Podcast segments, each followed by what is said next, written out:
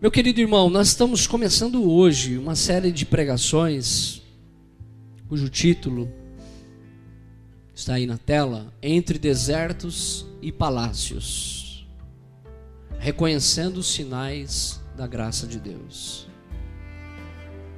Às vezes temos dificuldade de reconhecer um sinal da graça ou do amor de Deus em momentos de crise. Muitas vezes temos deficiência de olhar para a crise, olhar para o deserto e perceber que Deus está agindo, de que Deus está trabalhando, de que Deus está renovando e transformando a nossa vida. Nós queremos nessa noite começar uma série de pregações, vamos até o final do mês, até o dia 27, são três pregações. Estamos de manhã falando sobre Davi, sobre essa série, e à noite também.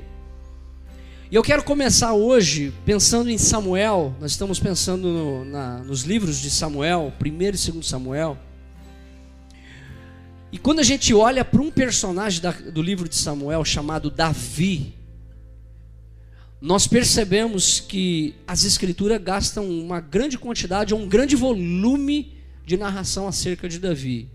Talvez o segundo personagem depois de Jesus que a Bíblia mais gasta tempo em quantidade literária sobre alguém é Davi. As nossas crianças, quando vão estudar lá em cima na sala, no espaço Kids, você perguntar para elas assim: conta a historinha de Davi. Elas vão contar a historinha de Davi. Conta a historinha de José, como nós falamos na última série de pregações. Elas sabem. A de Abraão, são personagens que marcaram vidas, marcaram o seu tempo. E Davi é um personagem que a escritura gasta uma grande quantidade de tempo para narrar sobre ele. Davi, aos 17 anos, é chamado por Deus. Hoje pela manhã, o pastor Marco usou o capítulo 16, né? onde nós temos o chamado de Davi para se tornar rei de Israel. Aos 17 anos, Deus chama esse garoto, um garoto que cuidava de ovelhas, um garoto que trabalhava para o seu pai no deserto cuidando das ovelhas. 17 anos. Quem tem 17 anos? Levanta a mão. Deixa eu ver. Um. Não, Alain, aí é não, né? Eu também tenho. né? Ah, isso é gêmeos. Ah, tem dois aqui. Ah, não, vocês são tudo velhos, vocês estão me enganando aqui, né? Muito bem. Com 17 anos, ainda garoto, trabalhando no, na empresa do papai, cuidando das ovelhas do seu pai, Deus chama esse jovem, um ninguém, que ninguém notou. Esse é Davi. Vou repetir. Essa palavra não é minha. Charles Swindon, ele disse: um ninguém que ninguém notou. Pela manhã o pastor Marco trabalhou essa esse filho esquecido. Jessé apresenta todos os seus filhos para Samuel, profeta, aquele que vai ungir o novo rei de Israel. E um ele esquece. Quem é o filho que não é apresentado na lista? Davi. Davi está trabalhando. E eu, sabe o que eu aprendo aqui? Que Deus chama quem trabalha. Deus não chama preguiçoso, Deus chama quem trabalha. E Jessé apresenta os filhos e Davi não está nessa lista. Nós vemos com o exterior, diz o texto do Samuel 16. Nós, e eu faço isso, é um pecado meu que hoje de manhã eu confessei. Deus, eu tenho essa mania. Eu olho o exterior. Me ajuda a começar a olhar como o Senhor olha a discernir. Nós precisamos ter coragem, às vezes, de tomar essa decisão e falar assim: como que o Senhor quer que eu olhe, Senhor? É o talento? É a capacidade da pessoa? É o intelecto? É a forma que ela é apresentada? Deus não viu isso. Deus viu um menino de 17 anos que ninguém notou para se tornar futuramente o principal rei de Israel. Versículo 7 do capítulo 16 Diz assim: ó, não considere sua aparência nem a sua altura, pois eu o rejeitei. Deus está dizendo a Samuel: não olhe a aparência, eu os rejeitei. O Senhor não vê como o homem, o homem vê a aparência, mas o Senhor vê o que? O coração. Deus está vendo o coração. Deus vê o seu coração, querido irmão. Ele não olha a sua aparência. Só que no versículo 12, do, ainda do 16, diz assim: Então disse o Senhor a Samuel: Olha o que Deus está dizendo. É este, Samuel, presta atenção. É este. Levanta-se, unja-o, unja-o com óleo. E a Bíblia diz, a partir do 12 e do 13, que o Espírito do Senhor se apossa ou se apoderou de Davi. O Espírito de Deus veio sobre Davi, naquele momento que Samuel unge.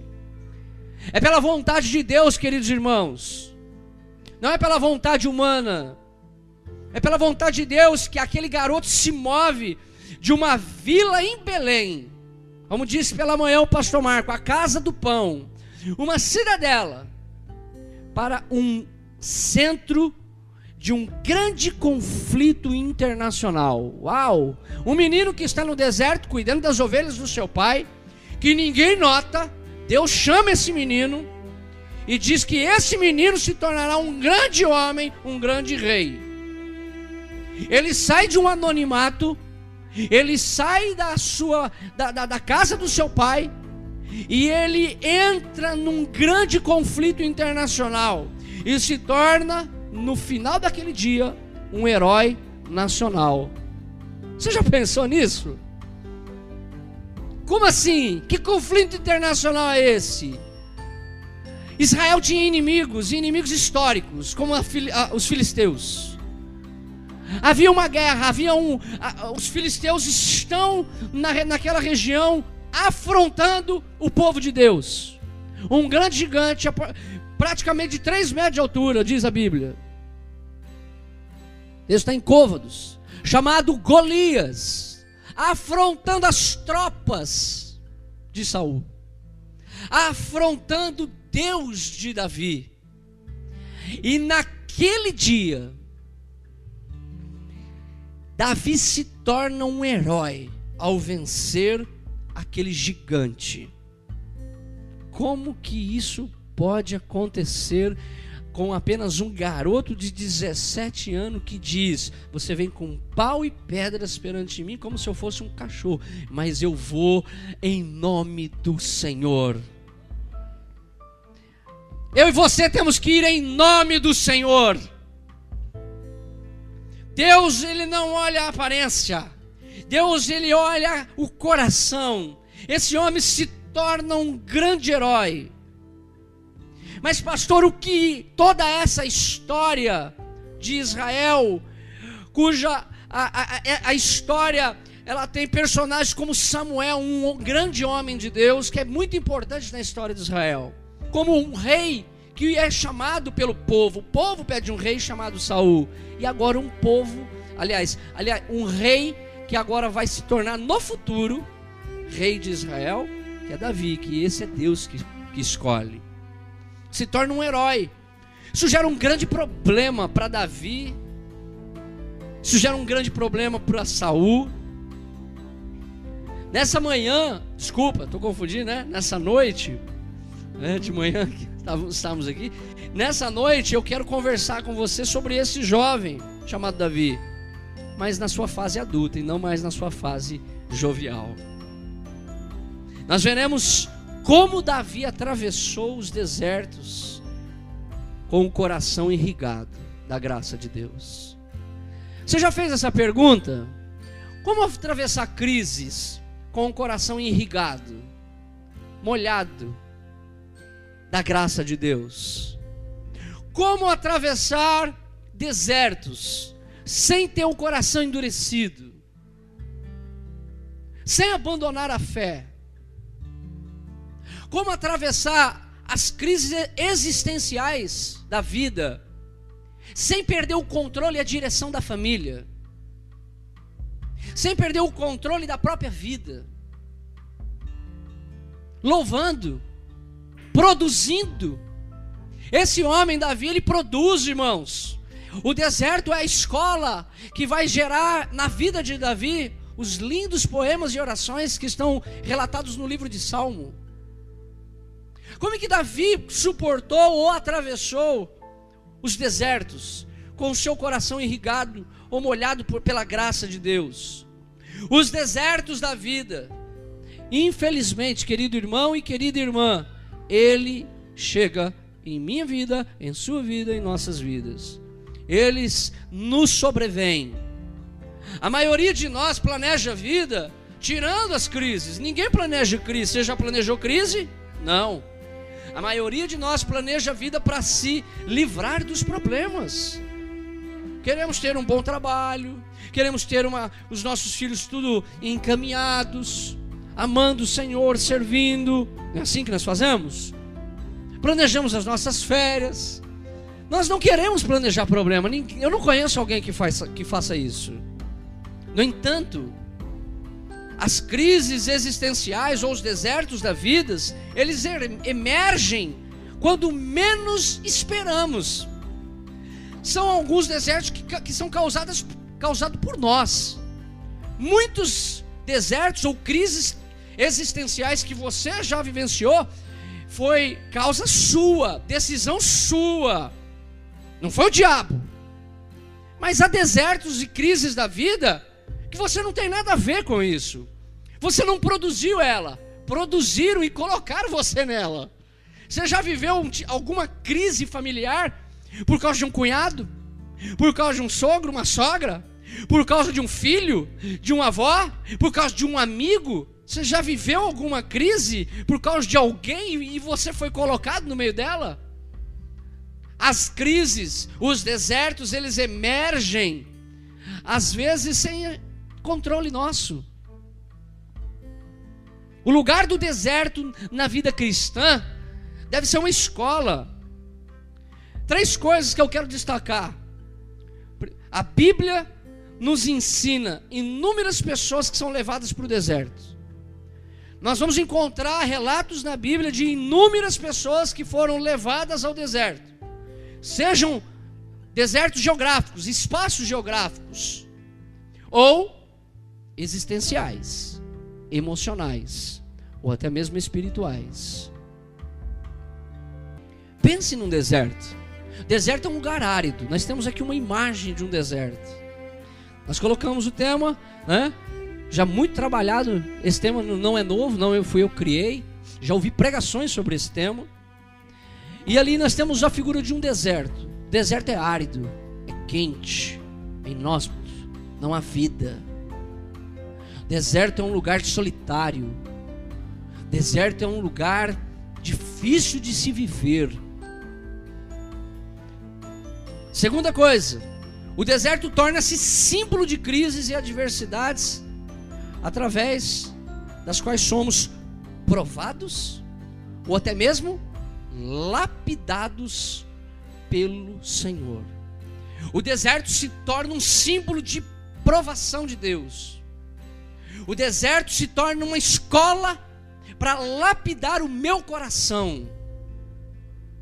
Há desertos que são colocados na nossa vida porque Deus prepara para lapidar nossa vida. Porque em algum momento tomamos decisões equivocadas que nos tirou plenamente da vontade ou do centro da vontade de Deus. E Deus diz assim: eu preciso dar uma lapidada nesse jovem. Eu preciso dar uma provada nesse irmão, nessa irmã. Sabe por quê? Porque Deus corrige a quem Ele ama. Terceiro, então, diante do, da vida cristã, o deserto se torna é, existencial, se torna um símbolo de provação e lapidação no meio das crises e adversidade, mas também o deserto é o momento em que entramos em contato com um sentido mais profundo de nossa vida. Olha que interessante. O deserto se torna um lugar onde pensamos, refletimos e vemos de fato quem somos. Paramos e começamos a olhar a, profu a profundeza da nossa vida, o nível de profundidade que eu tenho com Deus, o nível que, de profundidade que eu tenho com a família, com os filhos, com o trabalho. Hoje pela manhã, de maneira muito sábia, o pastor Marco colocou a nós que Jessé esqueceu um dos seus filhos. Há pais que esquecem dos seus filhos. A minha pergunta é: você tem esquecido seu filho? Deus é importante para você? É? É importante para o seu filho conhecer o Evangelho de Cristo? Então a responsabilidade, principalmente quando ainda a criança é pequena, é do pai e da mãe, de fazer essa criança amar o Evangelho.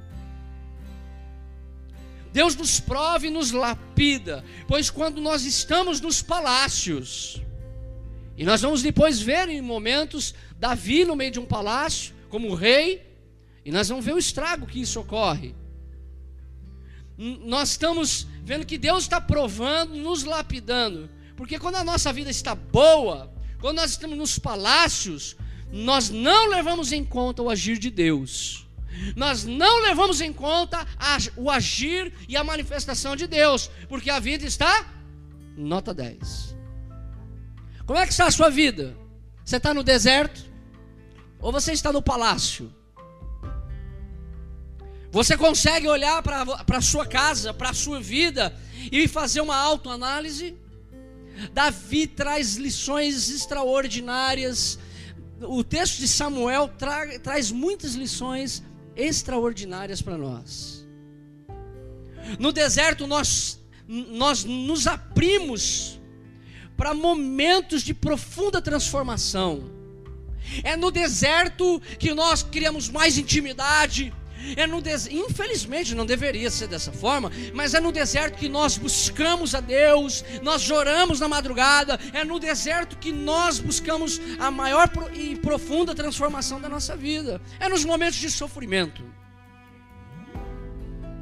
Infelizmente somos mais propensos às mudanças em momentos de tristezas e de perdas nós conseguimos refletir e mudamos ações da nossa vida quando perdemos.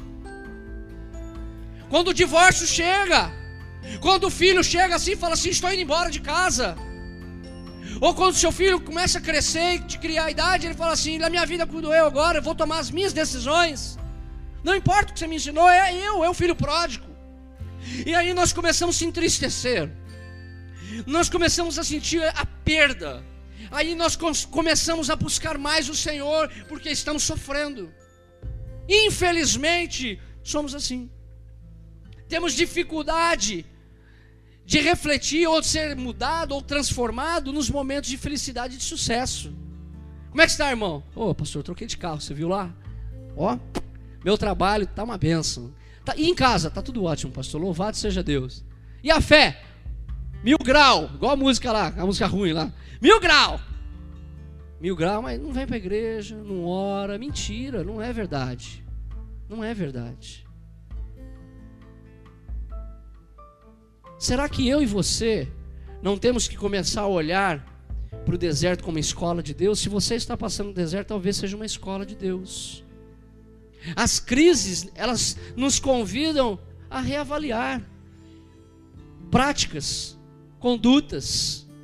As crises, os desertos de nossas vidas precisam redefinir a nossa vida, redefinir rotas, decisões. Será que eu e você vamos ter que mudar só quando a gente só quando perdemos algo, quando sofremos, quando a enfermidade chega em casa, quando a depressão bate? Quando a tristeza vem de maneira profunda. Quando o marido diz não te amo mais, estou indo embora. Ah, isso não acontece aqui, pastor, porque aqui é todo mundo evangélico. Sei. Os desertos na Bíblia, meu querido irmão e minha irmã, não são lugares onde as pessoas se perdem. Deserto não é lugar onde as pessoas se perdem. Nós temos a sensação de que está no deserto, a gente morre. Eu vou morrer, Deus. Estou no deserto, estou sofrendo. Vou me perder. Não. No deserto as pessoas se acham. É no deserto que nós olhamos para dentro. São lugares onde as pessoas se encontram. Ali a vida passa a ter sentido. É às vezes no momento de tristeza e de sofrimento que nós começamos a refletir acerca das Escrituras, o que ela diz sobre aquilo que estou vivendo. Às vezes, como pastor, isso me intriga muito, de pregar domingo após domingo e ver os mesmos pecados, os mesmos problemas, as mesmas situações, as mesmas fraquezas. Aliás, todos nós, inclusive eu, sou sujeito às mesmas paixões, tentações e fraquezas que você, meu querido irmão. Eu não, eu não tenho o S do super-homem. Não. Ou dos Vingadores, né, Gabriel? Não tem, né? Como é que é? Não. Não sou super-herói. Eu sou semelhante a você, querido irmão. Convive um pouquinho comigo mais perto. Você vai ver minhas falhas, minhas esquisitices. Todos nós precisamos do amor e da graça de Deus para vencer como cristãos. Todos nós. O deserto é um lugar onde as pessoas se encontram. O deserto é um lugar onde as pessoas ganham consciência da sua identidade real com Deus. O sofrimento, a crise existencial, o problema familiar precisa gerar em mim consciência uma consciência da minha real identidade. Eu sou filho de Deus, sou servo de Deus, fui comprado pelo sangue de Jesus, fui perdoado. O diabo não pode apontar o dedo no meu nariz e dizer que eu sou um pecador, igual a qualquer outro, não, porque eu fui comprado pelo preço do sangue alto, que é o sangue de Jesus. Eu sou um cristão, eu sou alvo do amor de Deus. Eu sei quem eu sou. Vou morar com Ele na eternidade. Pelo menos persevero. Para que isso de fato ocorra na minha e na sua vida. Enquanto nós estamos nos palácios, enquanto nós estamos nos nossos castelos, nós nos deixamos convencer de que nós somos o que, infelizmente, nós deixamos as pessoas definirem quem somos. Eu não sou o que Deus diz que eu sou. Eu sou aquilo que o irmão diz que eu sou. Pastor da igreja, viu? Alô? Quem é? Reverendo Reinaldo. Eu queria falar com o Reinaldo. Sim, está falando, reverendo Reinaldo. E a gente vai pôr no título, doutor. Hã? Estou colocando um título, no caso acadêmico ou religioso, mas quantos de nós estufamos o peito e diz, Trocou de carro? Já tô. Parece um pavão. É? Não, gente, não é verdade isso. Não é isso que vai definir você. Sabe que muitas vezes o que fazemos? Vou dar um exemplo. Você luta, luta, luta para comprar aquele carrinho popular 1.0, sem ar condicionado, sem direção hidráulica. Aí você sente o máximo, ó, máximo, comprei meu carrinho. Você realiza o seu sonho. Comprei o meu carrinho. Aí vem o teu cunhadão, teu amigão, e de repente aparece com um carro melhor que o seu. Não é um carrão, mas é um carro melhor que o seu.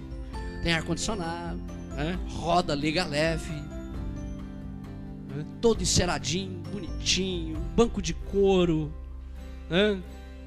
display de DVD, não tem mais DVD, né, irmão? É os negócios agora da, você aperta, né? Aí você olha assim, você quer se definir pelo que as pessoas dizem que você é. Eu preciso então trocar de carro. Está na hora de trocar de carro. Aí eu vou lá e troco de carro de novo. E a gente não para. Porque a gente quer se definir pelo que os outros dizem e pensam sobre nós, e não pelo que nós somos. A gente tem dificuldade de se contentar com aquilo que somos e o que temos. Se contente com aquilo que você é você é filho de Deus.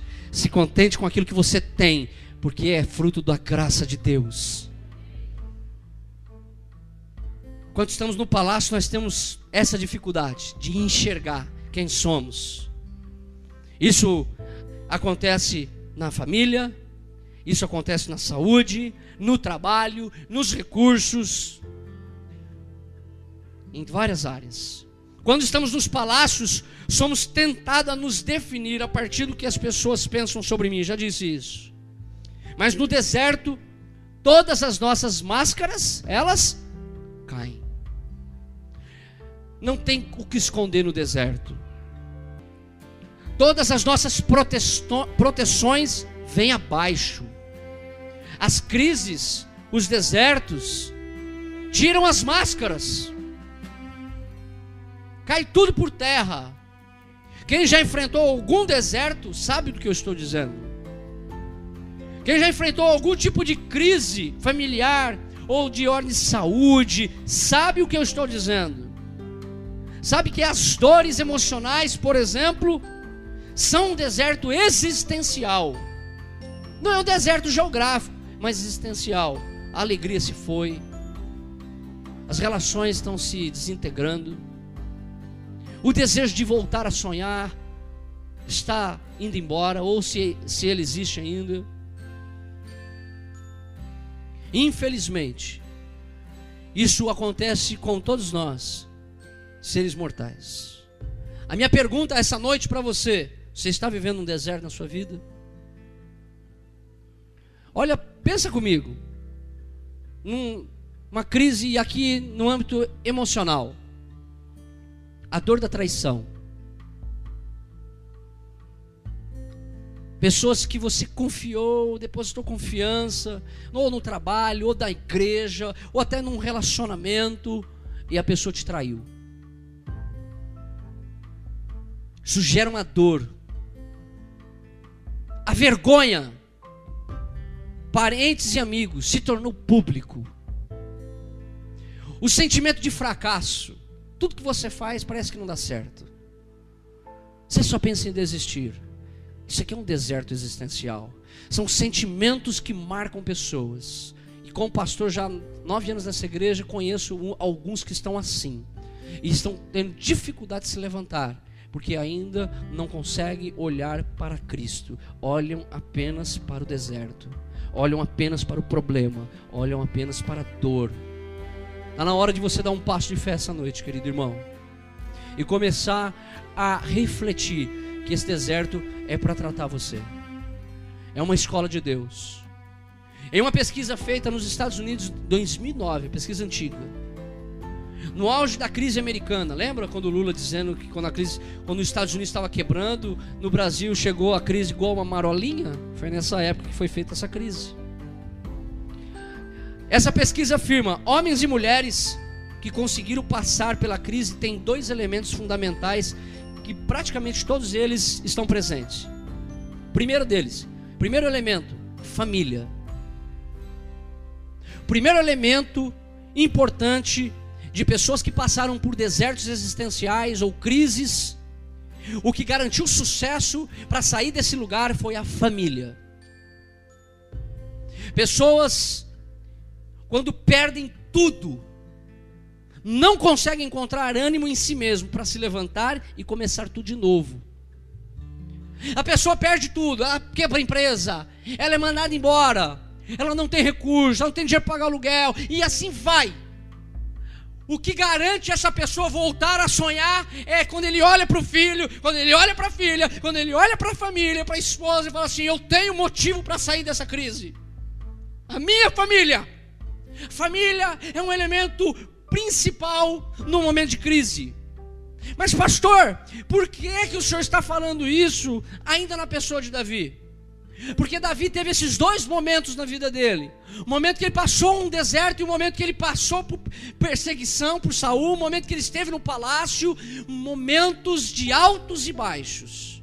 E nós vamos ver isso daqui a pouco. Vou ler o texto ainda. Mais pessoas têm é, é, é, é é, mais pessoas que têm uma família, mulher e filhos, elas dizem: não importa o que fizeram comigo, eu tenho que dar a volta por cima. A motivação dela é quando ela olha para a família dela: eu tenho que dar a volta por cima. Eu estava vindo a CBN, essa, é, acho que foi essa semana, um grande empresário aí, inclusive participando da revista Forbes, ele estava dando uma entrevista na CBN e ele disse o seguinte: o rapaz perguntou assim, o entrevistador, você já quebrou alguma empresa? Ele, eu falei, quebrei várias.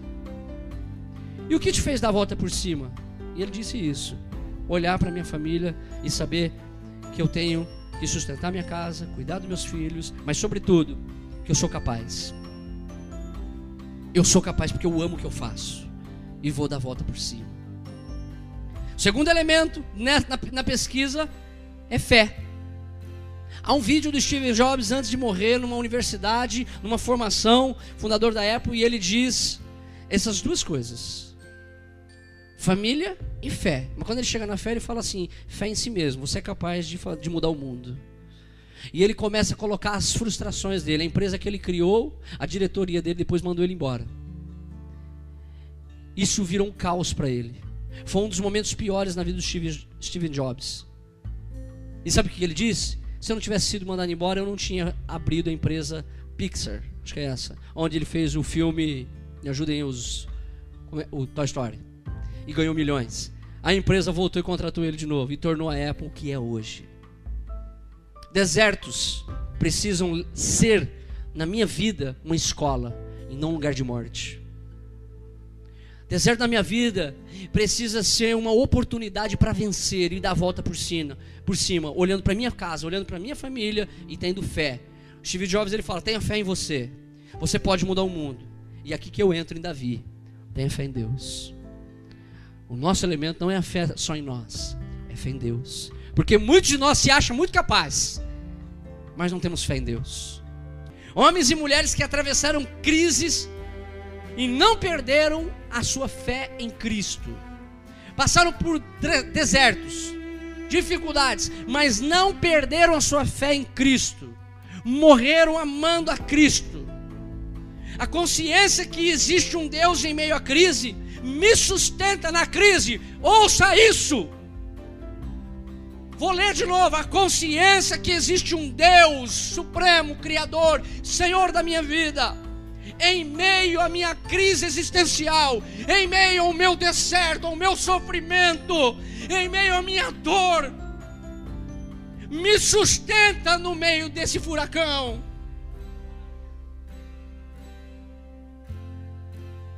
é na crise, é no deserto que eu oro, que eu estou no culto de oração, que eu venho aqui para celebrar a Deus. Estou indo arrastado, mas eu estou indo porque eu creio que Ele há de me sustentar. A vida de Davi, a vida de Davi, vai nos mostrar isso. E o mais interessante é que nós só vamos saber do resultado olhando para o futuro. E é impossível olhar para o futuro. É no futuro, depois de algum tempo, que eu vou olhar para aquela crise e vou falar assim: louvado seja Deus que eu não abandonei a fé. Eu venci, aquilo foi uma oportunidade de crescer. É o futuro que vai dizer isso. A vida de Davi muda drasticamente.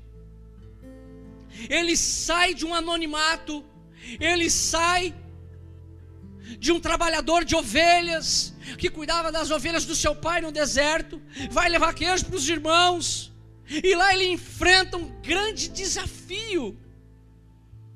Um homem mais importante da nação está na casa do seu pai, chamado Samuel. Unge ele com óleo. Deus fala assim: é esse o novo rei. Quem era o rei da nação? Saul, o rei que o povo havia pedido.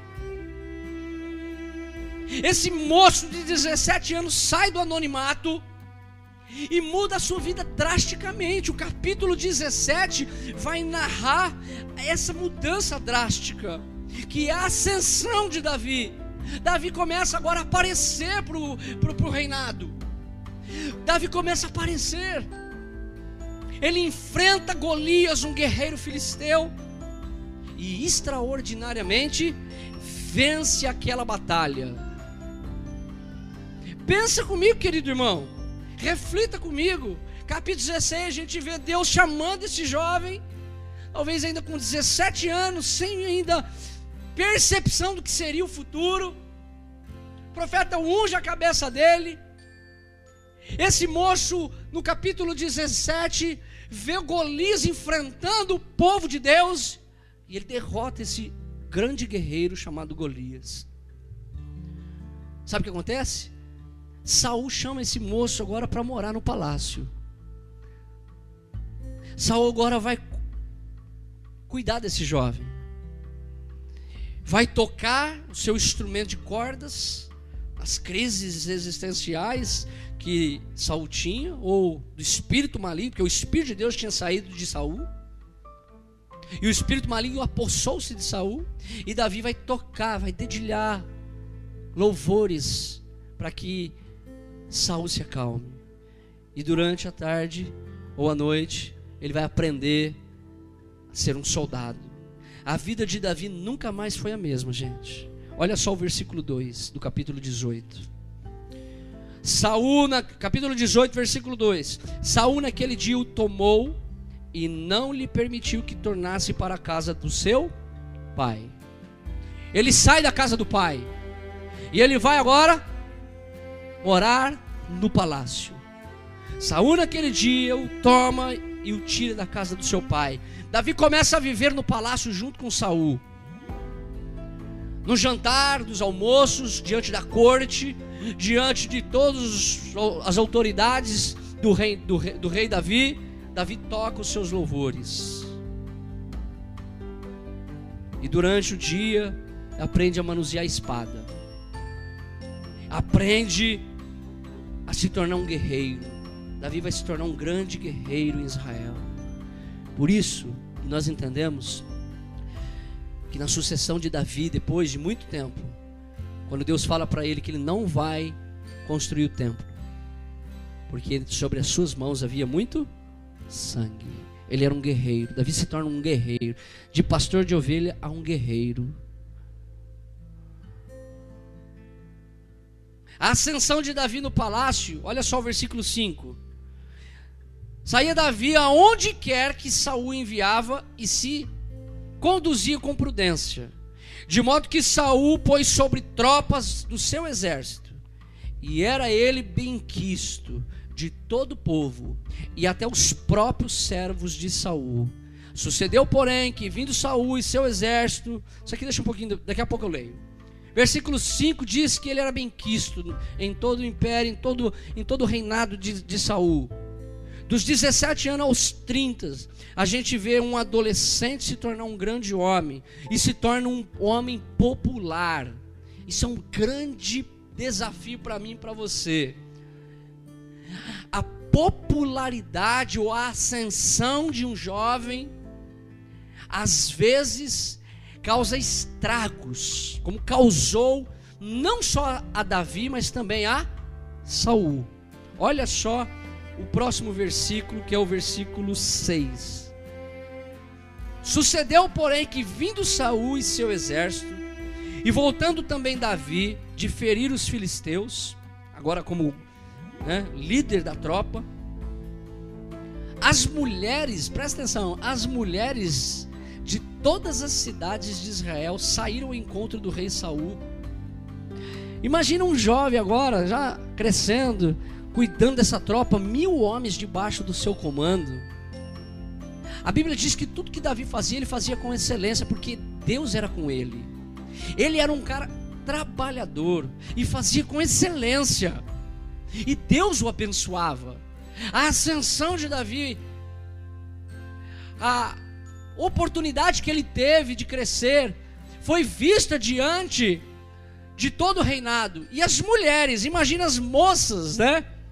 Olha só, dizendo, versículo 6: As mulheres de todas as cidades de Israel saíram ao encontro do rei Saul cantando e dançando, com tambores, com júbilo e com instrumento de música.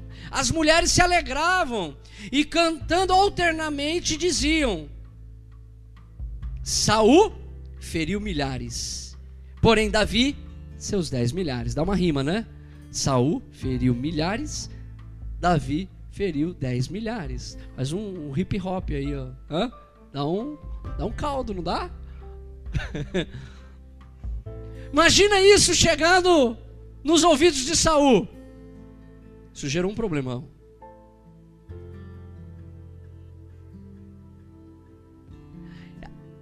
Olha só como é a ascensão desse homem, gente. Fizeram música para ele. Quando o Neymar começou estourar, o que, que fizeram? Os artistas? Vamos fazer uma música para o Neymar. Olha o Neymar hoje. Um craque. Mas perdeu toda a conexão com Deus que talvez teve um dia. Versículo 7 e 9, a gente lê aqui, olha agora. As mulheres se alegravam e cantando, já li isso aqui, versículo 8. Então Saul se indignou. Saul se indignou muito, pois estas palavras lhe desagradaram em extremo, e disse: Dez milhares eram deram elas a Davi, e a mim somente milhares? Na verdade, que lhe falta senão o reino? Saul se sentiu ameaçado. Você sabe qual é a semente, meu querido irmão, da inveja? A semente da inveja é a comparação. Toda vez que você se, alguém compara você com um outro irmão, com um outro filho, a sua mãe, o seu pai, ou, ou, ou no trabalho, o que, que isso causa? Eu já fiz isso. Eu já fiz comparação. Meu pecado aqui, vou confessar. Você já fez isso? Ou só eu que sou o pecador? A semente da inveja é a comparação. Saul matou milhares, mas Davi matou dez milhares. Quem nutre senso de comparação ou inveja traz desgraça para si, e a tristeza e a desgraça também para o outro. Quando nós nutrimos esse senso de comparação, essa inveja, nós trazemos para nós uma desgraça. Porque isso aqui gerou deserto na vida de Saul. Desculpa, na vida de Davi. Davi vai ter que fugir da presença de Saul.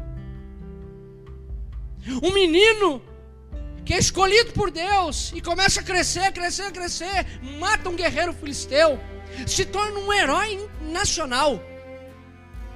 Fazem música para ele. E agora Saul diz: só falta o reino. Preciso dar fim nisso. Começou o deserto na vida de Davi. Versículo 14 e 15. Olha só, no capítulo 18.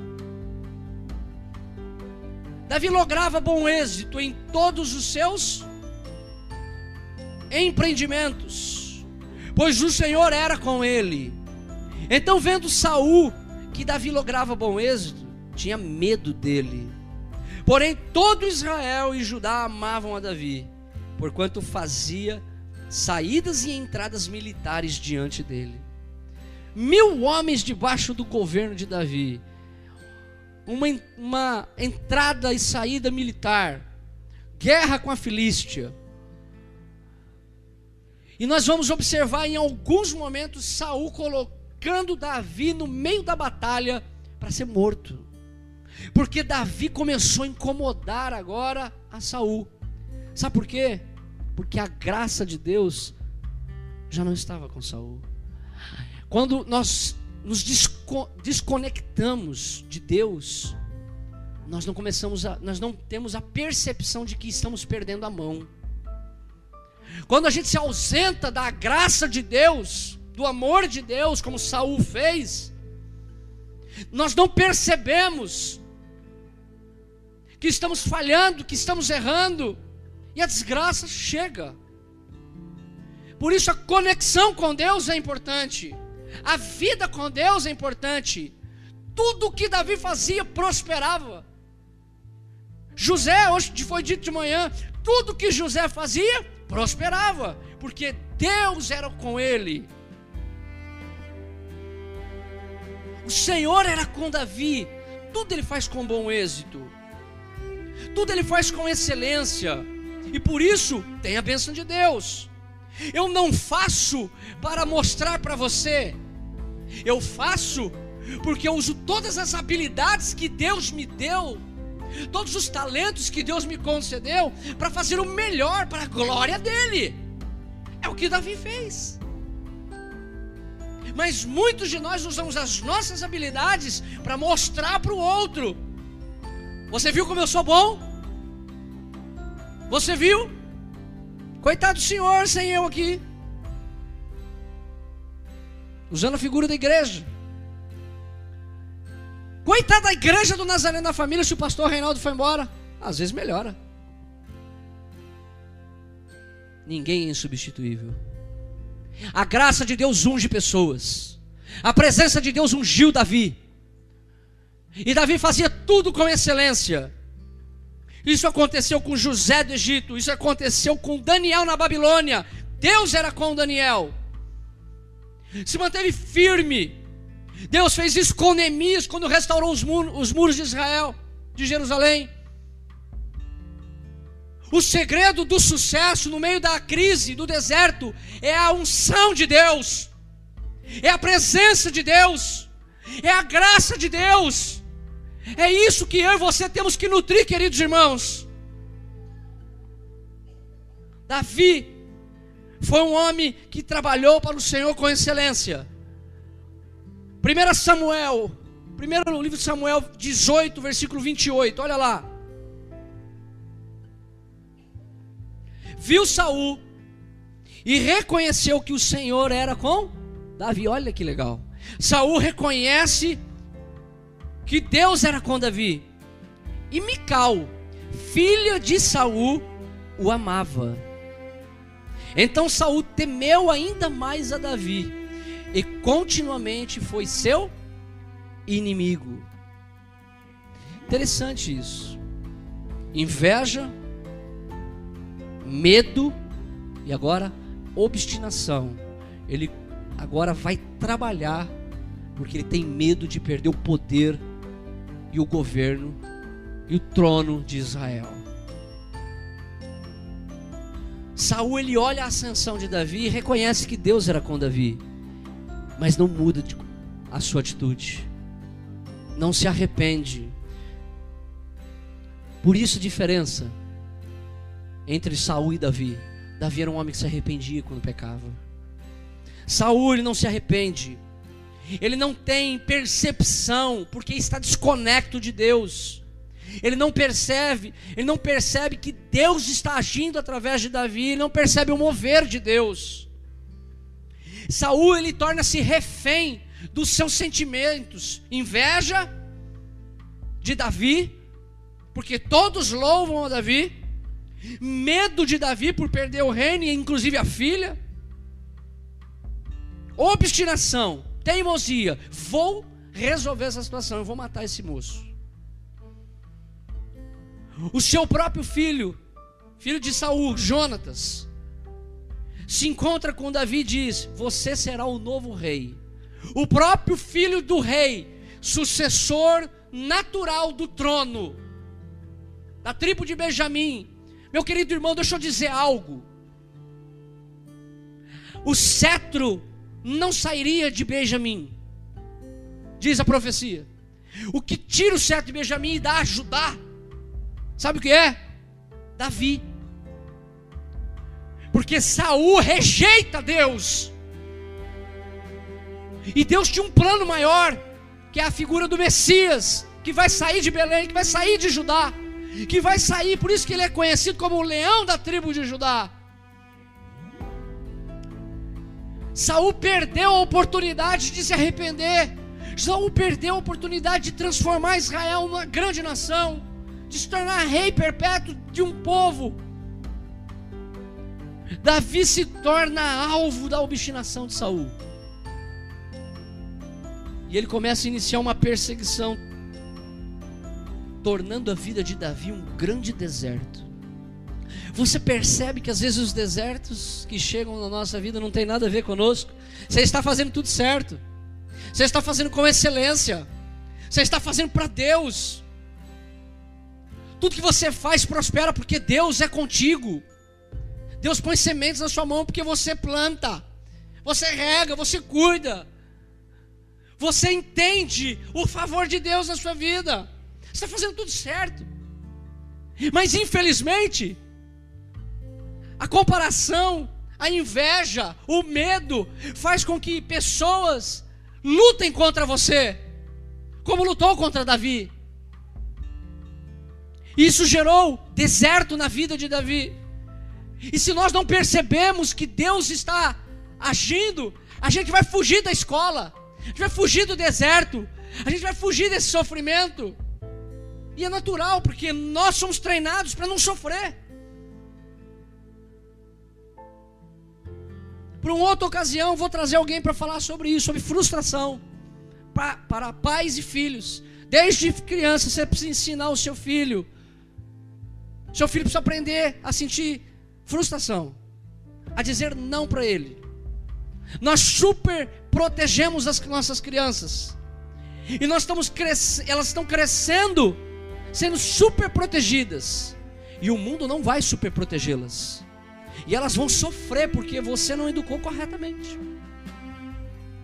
Então, querido irmão, leia as Escrituras, estude a palavra de Deus e busque a presença de Deus. Ensine o seu filho no caminho do Senhor. Feche parênteses. Davi se torna alvo da obstinação e o deserto chega na vida dele. Talvez a sua vida esteja dessa forma. Está passando uma crise, um problema, uma dificuldade, um deserto tremendo por causa de alguém. Você não tem nada a ver com a história. Saul por cinco vezes tenta tirar a vida de Davi. Cinco vezes. Ele vai tentar tirar a vida de Davi. Saul atira uma lança na direção de Davi por duas vezes. No capítulo 18 para 19 a gente lê isso aí. Saul nomeia Davi comandante de mil homens e o envia à guerra contra os filisteus. Não é para ganhar a guerra, porque sabia que o inimigo principal de, de Israel era os filisteus. Quando falava em filisteu, Israel tremia.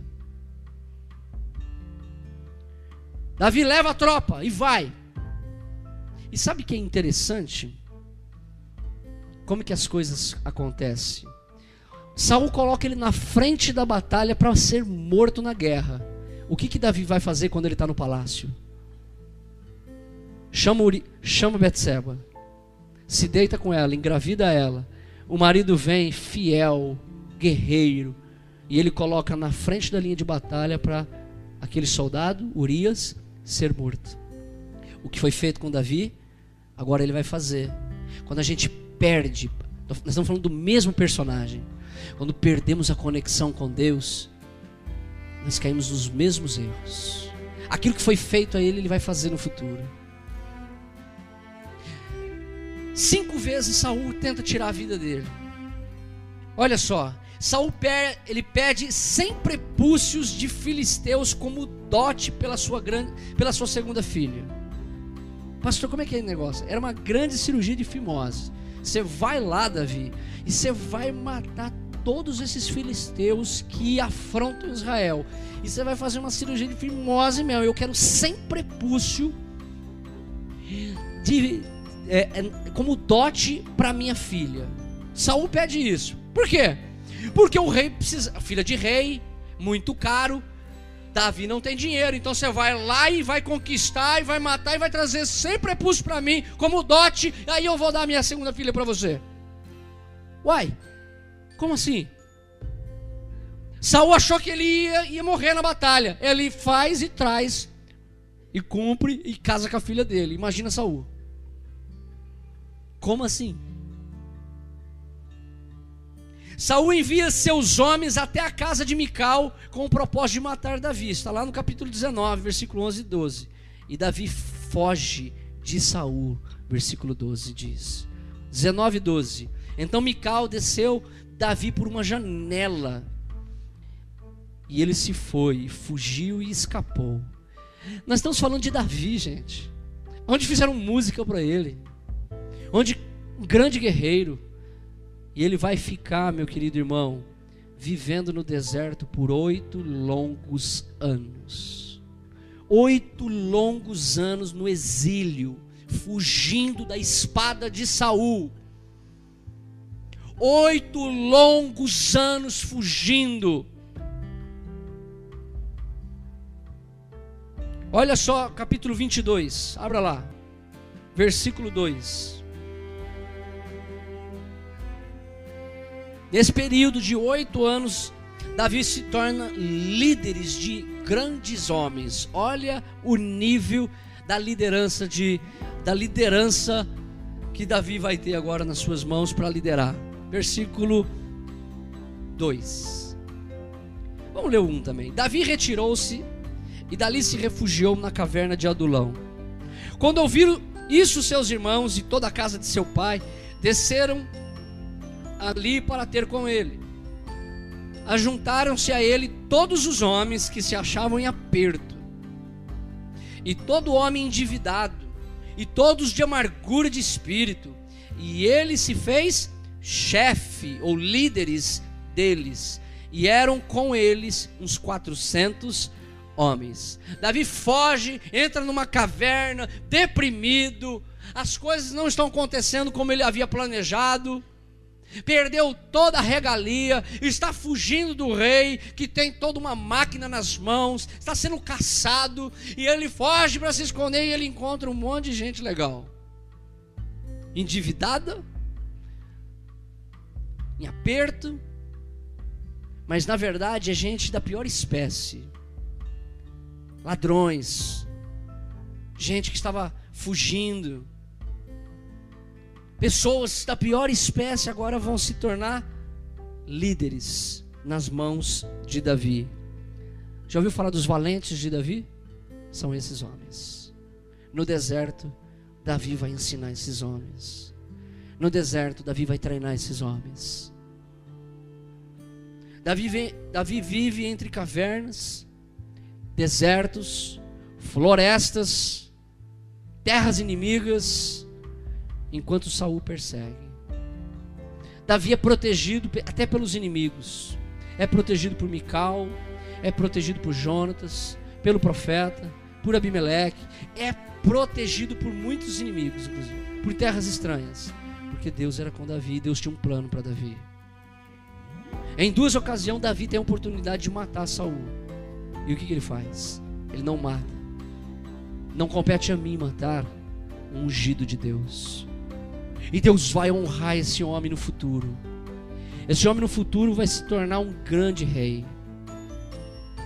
Esses oito anos de deserto não alcançam o coração de Saul. Davi viveu oito anos no deserto, sofrendo e fugido, mas o deserto não alcançou o coração de Davi. Às vezes as crises, os problemas, os desertos, alcançam o nosso coração, nos tornam amargos, tristes, rancorosos, desafeituosos, e nós perdemos a oportunidade de servir e aprender com o Senhor. Davi vive num deserto árido, talvez o seu deserto esteja árido, talvez como o de Davi, mas por alguma razão, e talvez a razão você saiba qual é, Deus a unção do Espírito, a presença de Deus, irrigou o coração de Davi. Deus quer irrigar o seu coração. Se você está vivendo um deserto, Deus quer molhar com a presença, com a água do Espírito o seu coração. Você sabe o que, que aconteceu na caverna de Adulão, no deserto, na floresta, nos oito anos de deserto? Abra comigo o Salmo 59.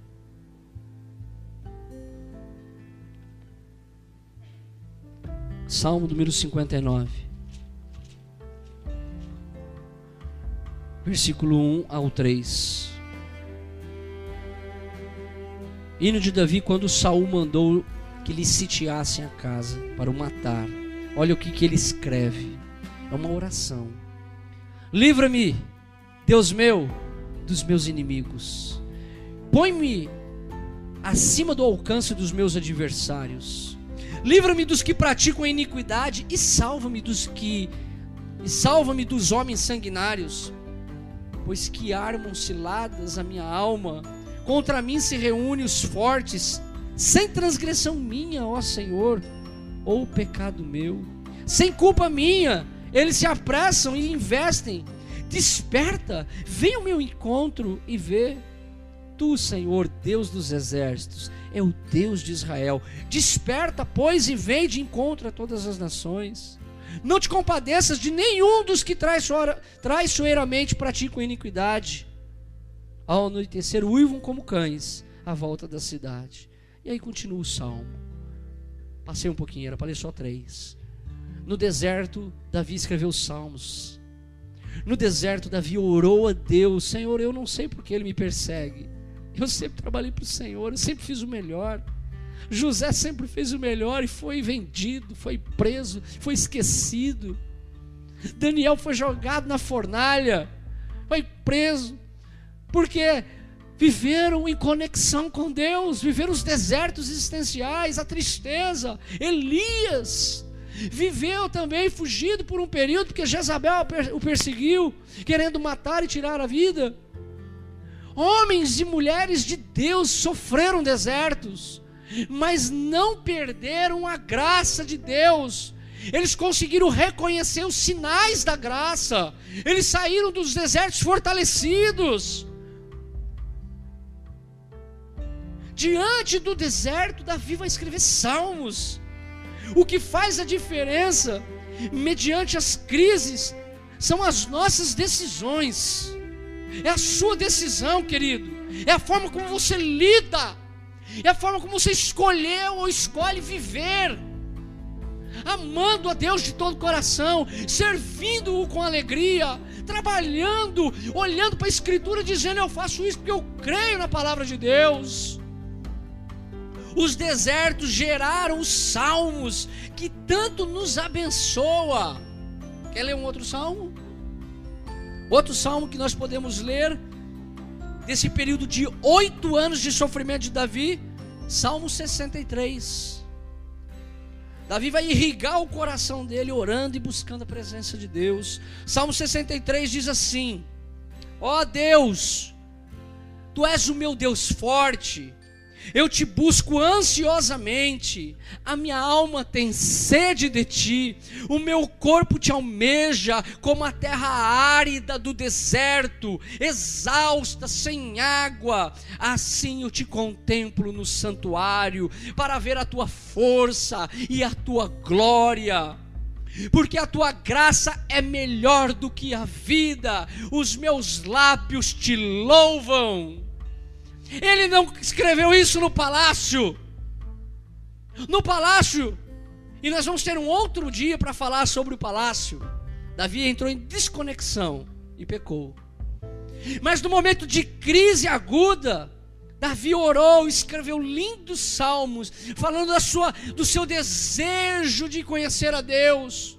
A minha vida é como esse deserto, Senhor árido, mas que almeja a água, que almeja a sua presença. A pergunta é: você no meio dessa crise, no meio do problema, você almeja Deus? Ou você está abandonando, virando as costas ao Senhor, esquecendo que Ele é o autor da fé, da salvação, Ele mudou sua história. Está na hora de você levantar a cabeça e dizer: Senhor, transforma-me num novo homem, numa nova mulher, e levanta-me nesse deserto, porque eu fiz o que fiz com excelência, com a bênção de Deus.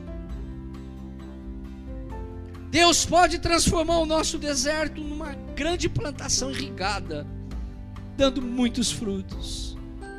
Deus quer irrigar hoje o seu coração. Deus quer irrigar hoje o meu coração entre desertos e palácios. Deus, nessa noite, disse a mim e a você que precisamos irrigar o coração com Ele. A graça oferecida essa noite, há um manancial de águas vivas a ser derramado sobre você. Davi sofreu, mas não permitiu que o deserto entrasse no seu coração. Acabou a história, pastor? Ainda não. Cenas para os próximos capítulos, domingo que vem.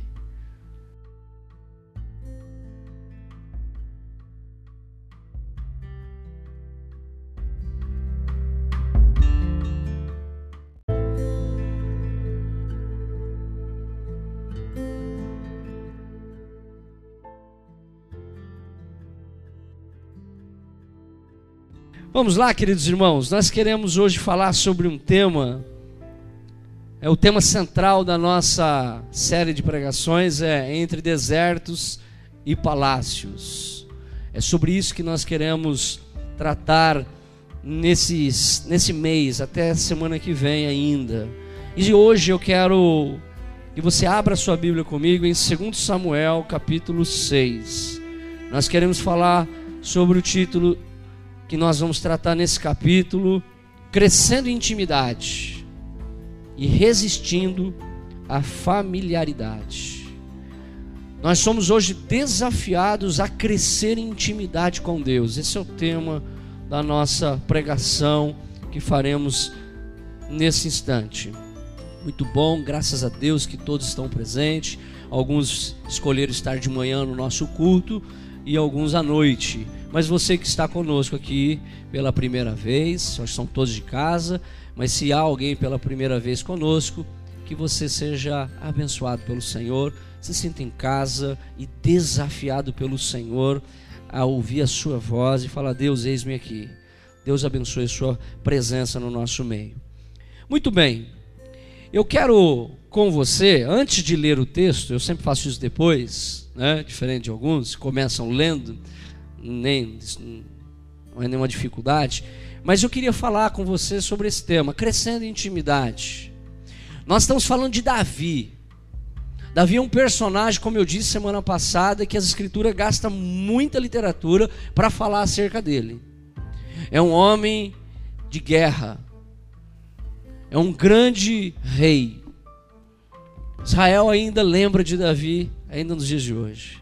Davi foi um rei que fez Israel viver uma grande história, principalmente com Deus. Nós estamos partindo aqui de uma primícia de que Deus está se movendo na história, de que Deus está se movendo constantemente com o seu amor e com a sua graça em nós.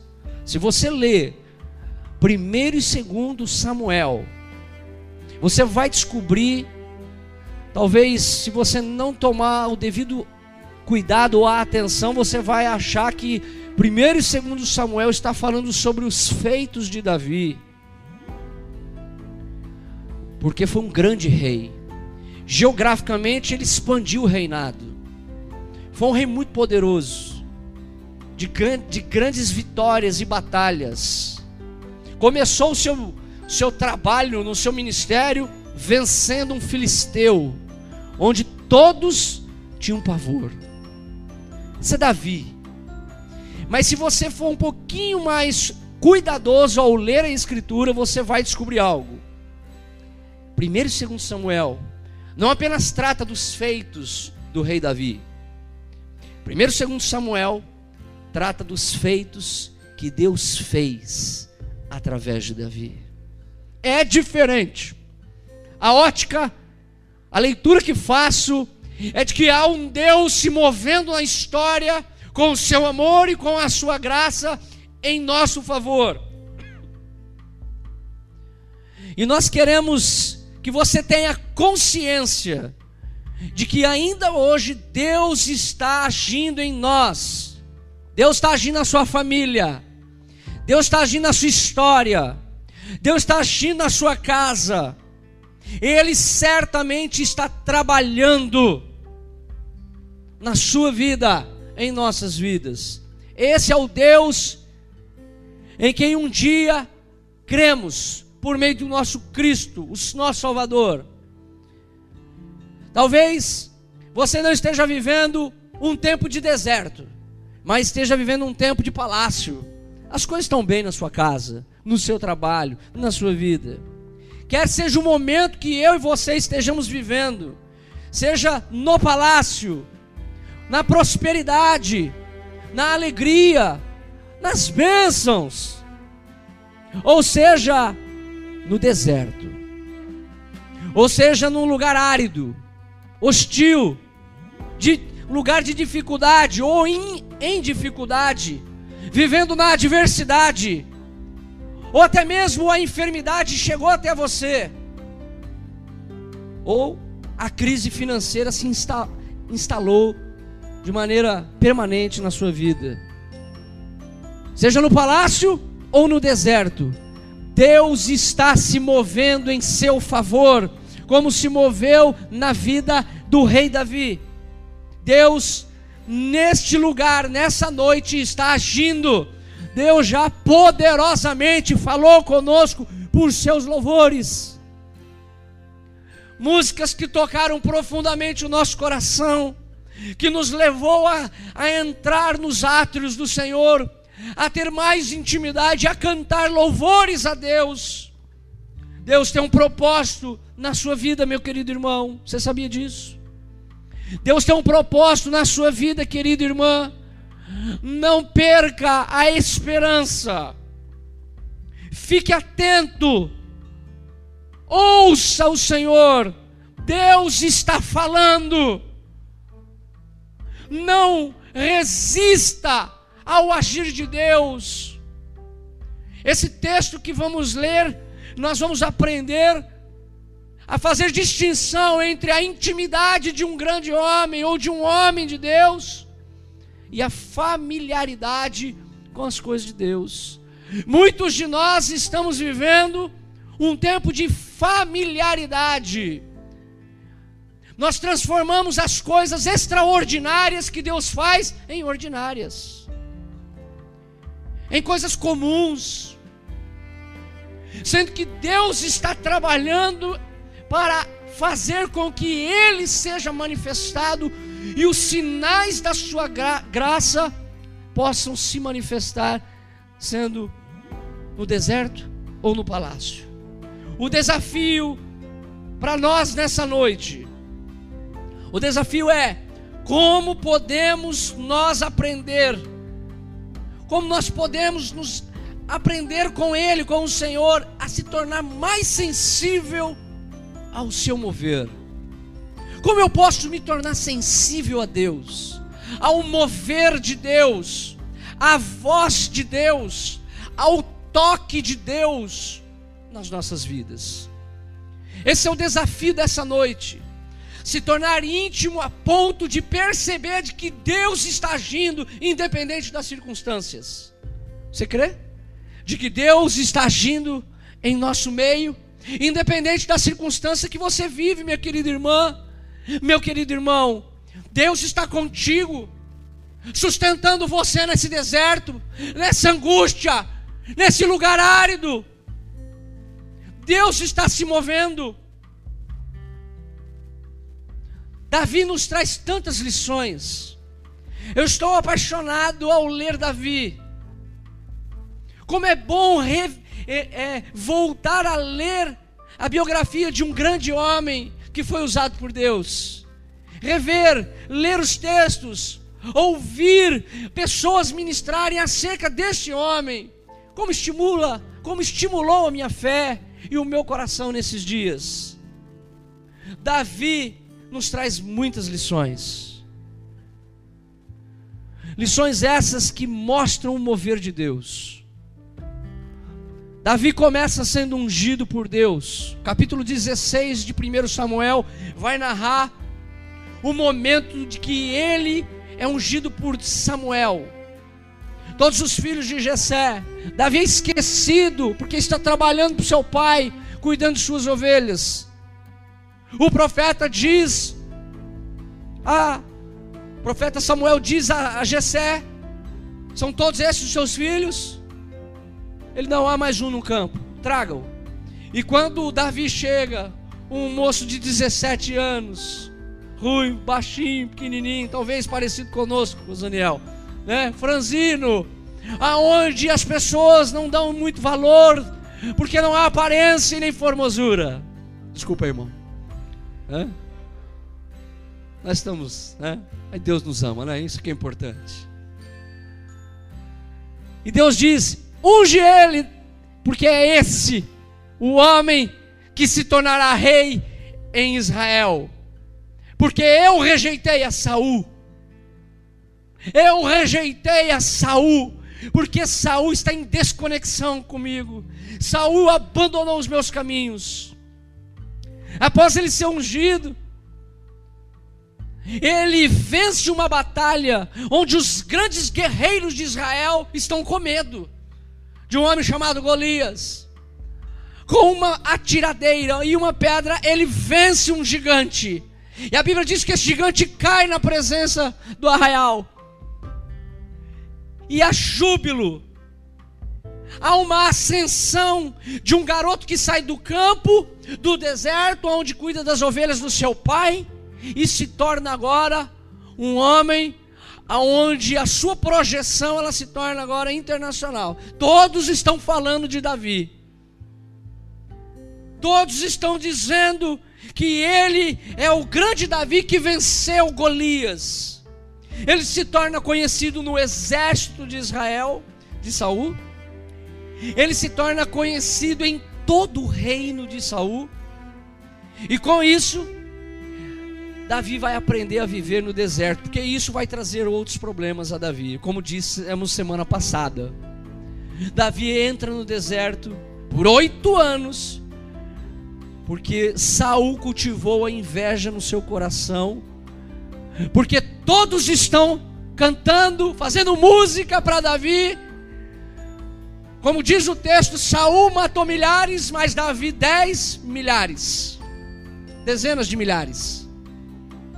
E todos estão dizendo que Davi é um grande herói. E Saul diz: o que falta a ele a não ser o reino? E Davi ali começa a perseguir, desculpa, Saul ali começa a perseguir Davi. Oito anos de deserto, oito anos fugindo da espada de Saul. Davi vai receber mais tarde, depois desses oito anos que as pessoas do reino de Saul, o exército de Saul persegue Davi, ele vai receber uma notícia: Saul morreu. O herdeiro direto do trono também morreu, Jonatas. O pai, depois o filho. O seu melhor amigo. Só que para Saul, Davi é inimigo. Para Davi, Saul não é inimigo. E aqui ele recebe uma informação: morreu o rei de Israel, morreu o herdeiro do trono, Jonatas. 1 Samuel capítulo 1, versículo 12, olha lá comigo. Quando os seus inimigos morrem, olha o que Davi faz, versículo 12.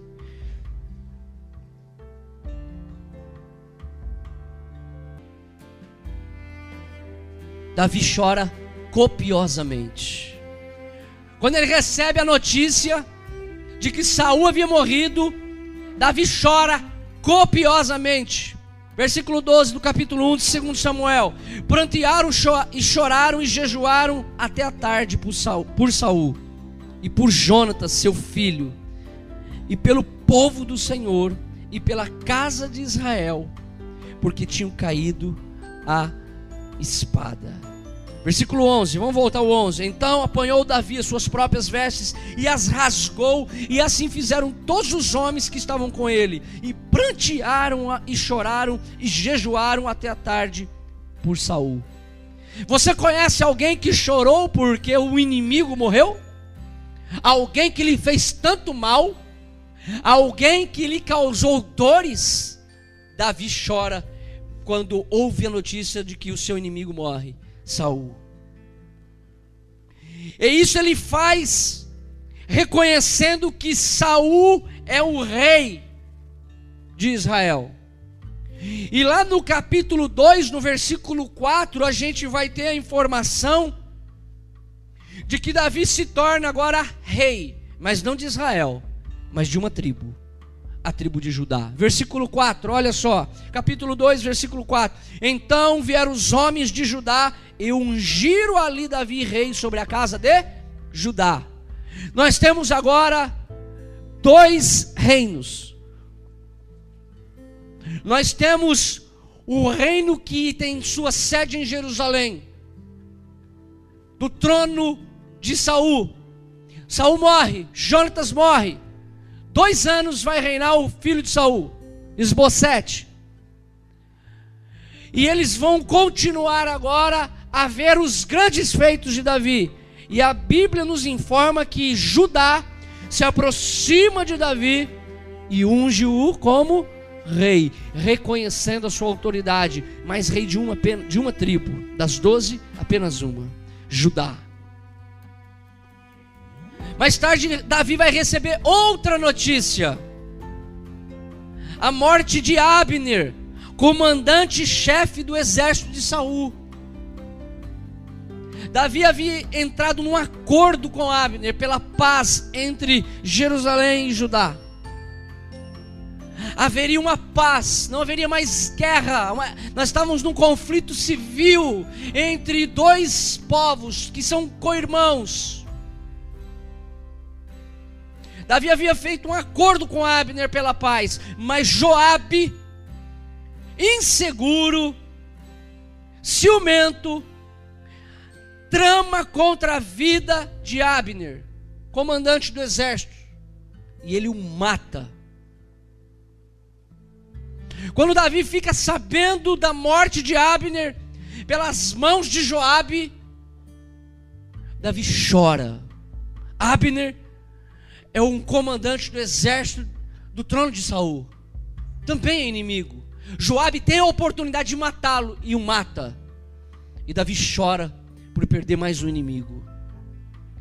Segundo Samuel capítulo 3, versículo 31.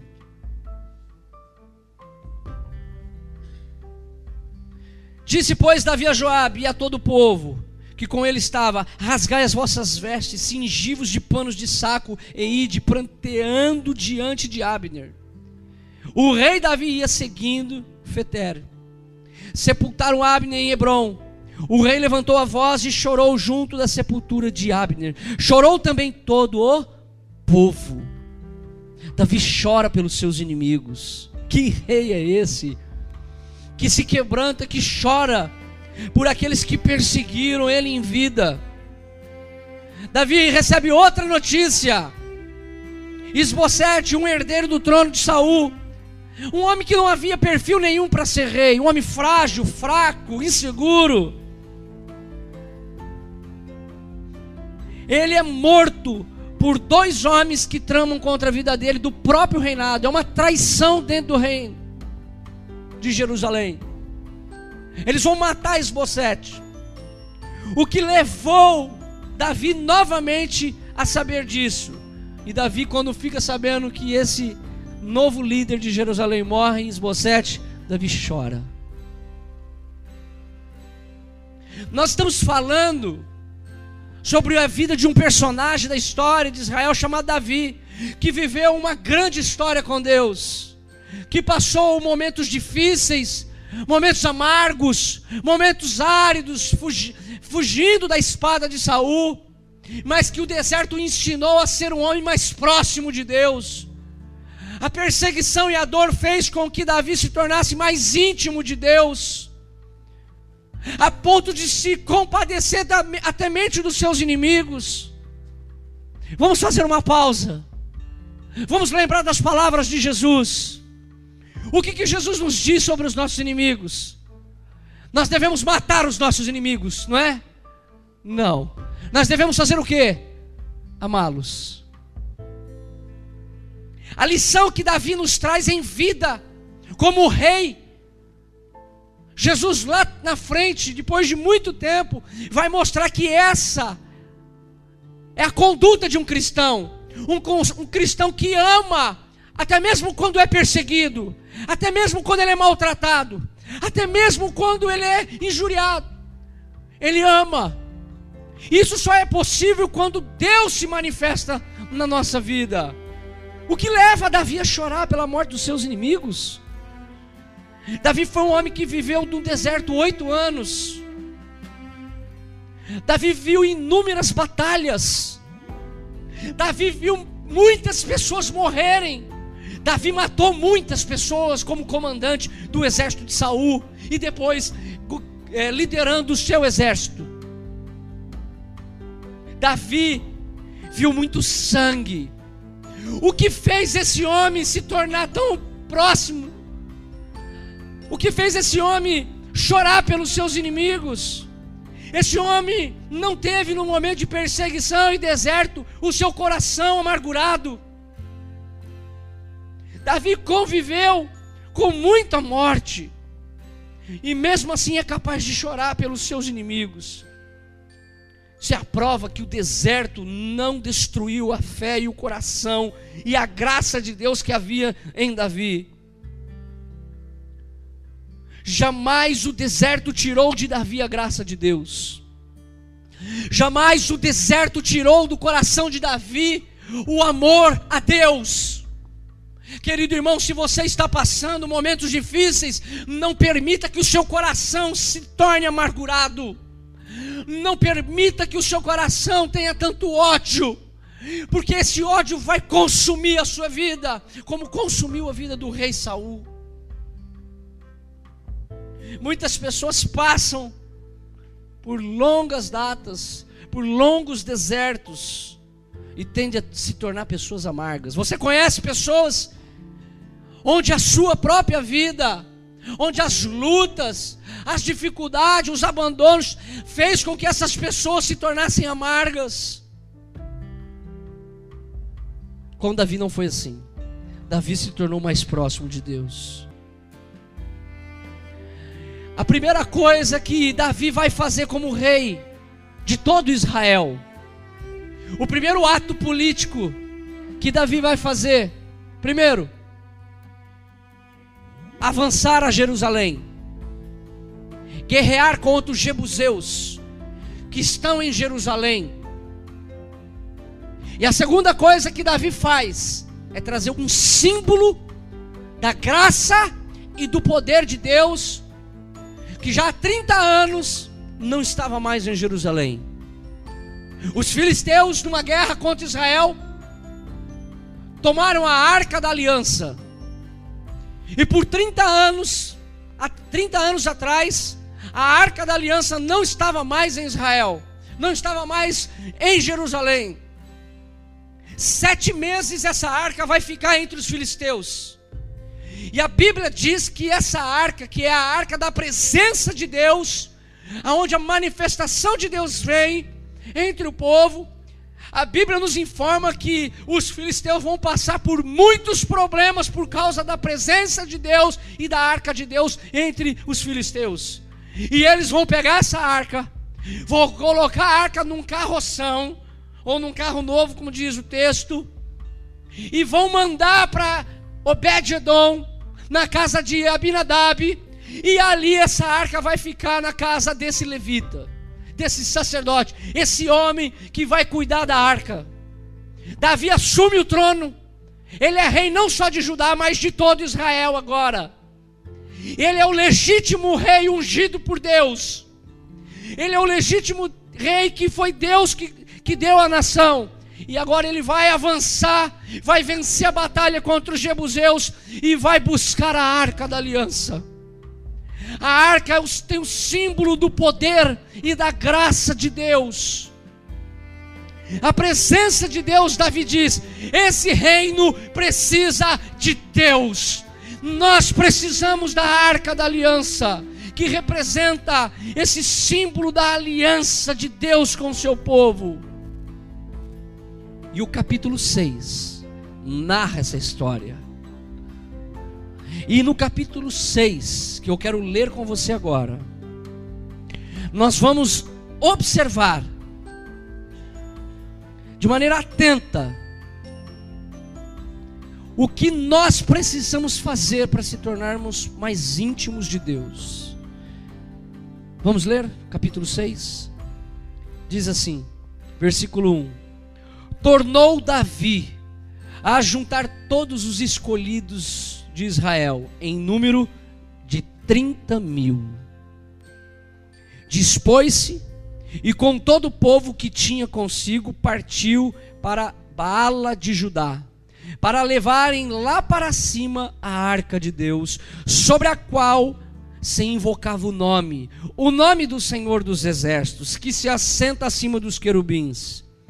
Puseram a arca de Deus num carro novo e a levaram para a casa de Abinadab, que estava no outeiro.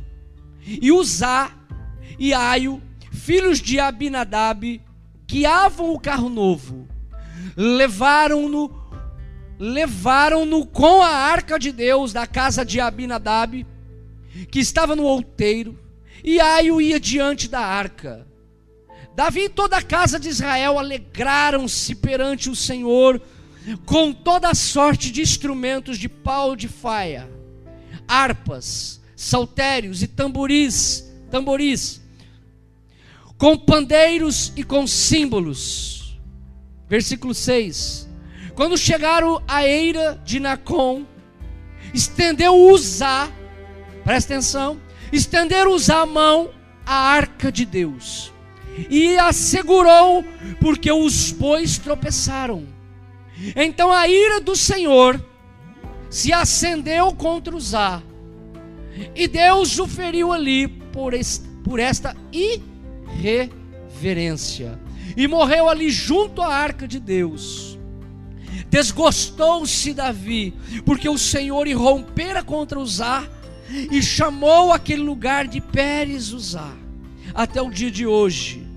Temeu Davi o Senhor naqueles dias e disse: Como vir a mim a arca do Senhor, como virá a mim a arca do Senhor? Não quis Davi retirar para junto de si a arca do Senhor para a cidade de Davi, mas fez levar a casa de Obed-edom, o geteu.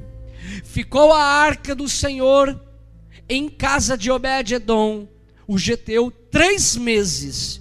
E o Senhor o abençoou e a toda a sua casa. Então avisaram a Davi, dizendo: O Senhor abençoou a casa de Obed-edom, e tudo quanto tem por amor à arca de Deus. Foi, pois, Davi com alegria fez subir a arca de Deus à casa de Obed-edom, a cidade de Davi. Sucedeu que quando os que levavam a arca do Senhor tinham dado seis passos, sacrificara ele bois e carneiros cevados. Davi dançava com todas as suas forças diante do Senhor e estava cingido de uma estola sacerdotal de linho. Assim Davi, com todo Israel, fez subir a arca do Senhor com júbilo e ao som de trombetas. Ao entrar a arca do Senhor na cidade de Davi, Mical, filha de Saul, estava olhando pela janela e vendo ao rei Davi, que ia saltando e dançando diante do Senhor, o desprezou no seu coração. Introduziram a arca do Senhor e puseram no seu lugar na tenda que lhe armara Davi e este trouxe holocaustos e ofertas pacíficas perante o Senhor.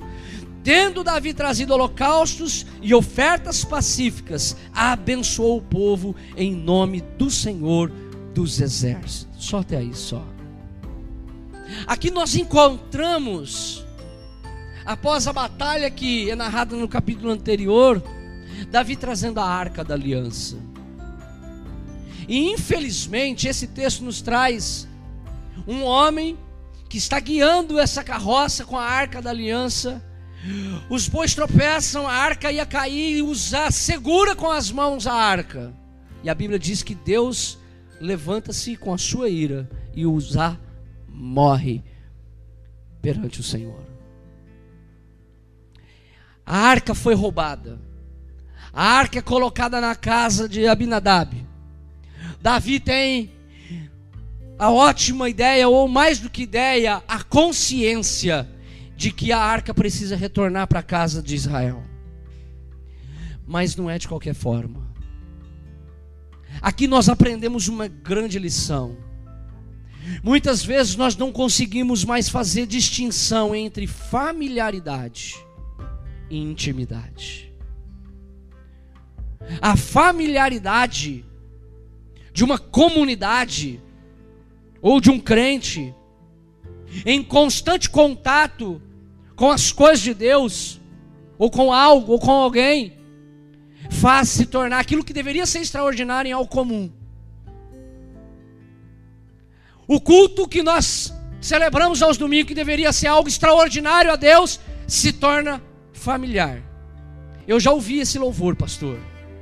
Eu já ouvi essa palavra sobre Davi. Eu já li esse texto. Aquilo que deveria ser algo que gera expectativa no coração se torna comum, familiar, sem importância, torna-se comum, perde-se a expectativa. Muitas vezes nós chegamos à casa de Deus, onde a arca de Deus está, aonde a presença de Deus vai se manifestar, aonde os sinais do seu amor se manifestará entre os louvores, entre a oração, entre tudo que é feito ao Senhor, a gente perde a expectativa, porque se tornou familiar.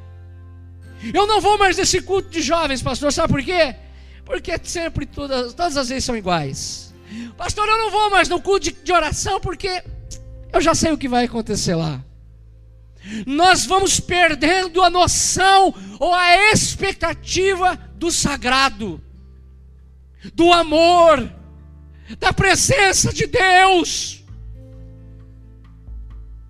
Você se lembra quando você pôs os seus pés pela primeira vez a essa igreja?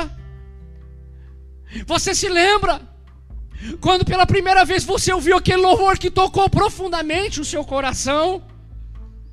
Você se recorda daquela palavra que profundamente mudou o seu coração, tocou-lhe profundamente?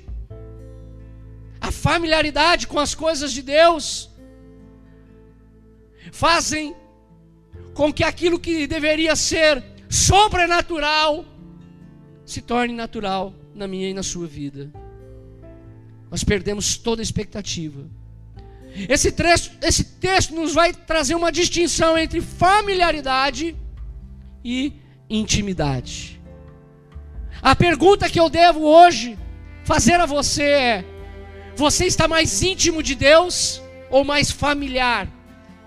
Ou você observa o culto, participa daquilo que é sagrado como algo religioso? Deus deseja que eu e você se torne íntimo e não comum. Mas aqueles que estão atentos, aqueles que estão com a sua expectativa, aqueles que precisam de Deus, tenha consciência da reverência, tem consciência da que esse culto, esse lugar é algo precioso. É algo que deve gerar no meu coração e despertar em mim o desejo intenso de me aproximar da presença de Deus. Davi, como rei, ele diz: a presença de Deus tem que retornar a Israel. Vamos buscar a arca. Você sabe como é que Davi faz? Afinal, já há algum tempo, a arca está na casa de Abinadab, o sacerdote. Já está em território israelita, não está mais com os filisteus.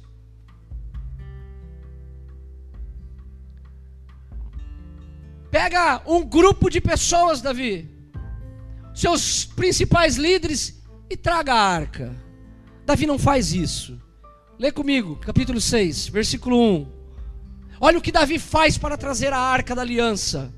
Olha o que ele promove em Israel. Tornou Davi a juntar todos os escolhidos de Israel, todos os exércitos, 30 mil homens. Davi gasta muito recurso, muito dinheiro. Davi reúne os melhores homens, 30 mil, os eleitos daquela, das tribos, e diz: Nós vamos com a tropa de Israel e nós vamos ir buscar a arca de Deus. Você sabe o que nós aprendemos com Davi aqui? Que tudo que fazemos, fazemos o melhor,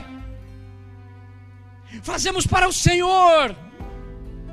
Davi ele poderia pegar um grupo de pessoas para buscar a arca, mas não. O coração de Davi é um coração íntimo. Nós falamos no início da nossa pregação que Davi era um homem tão íntimo e tão próximo de Deus que até chorava pelos seus inimigos.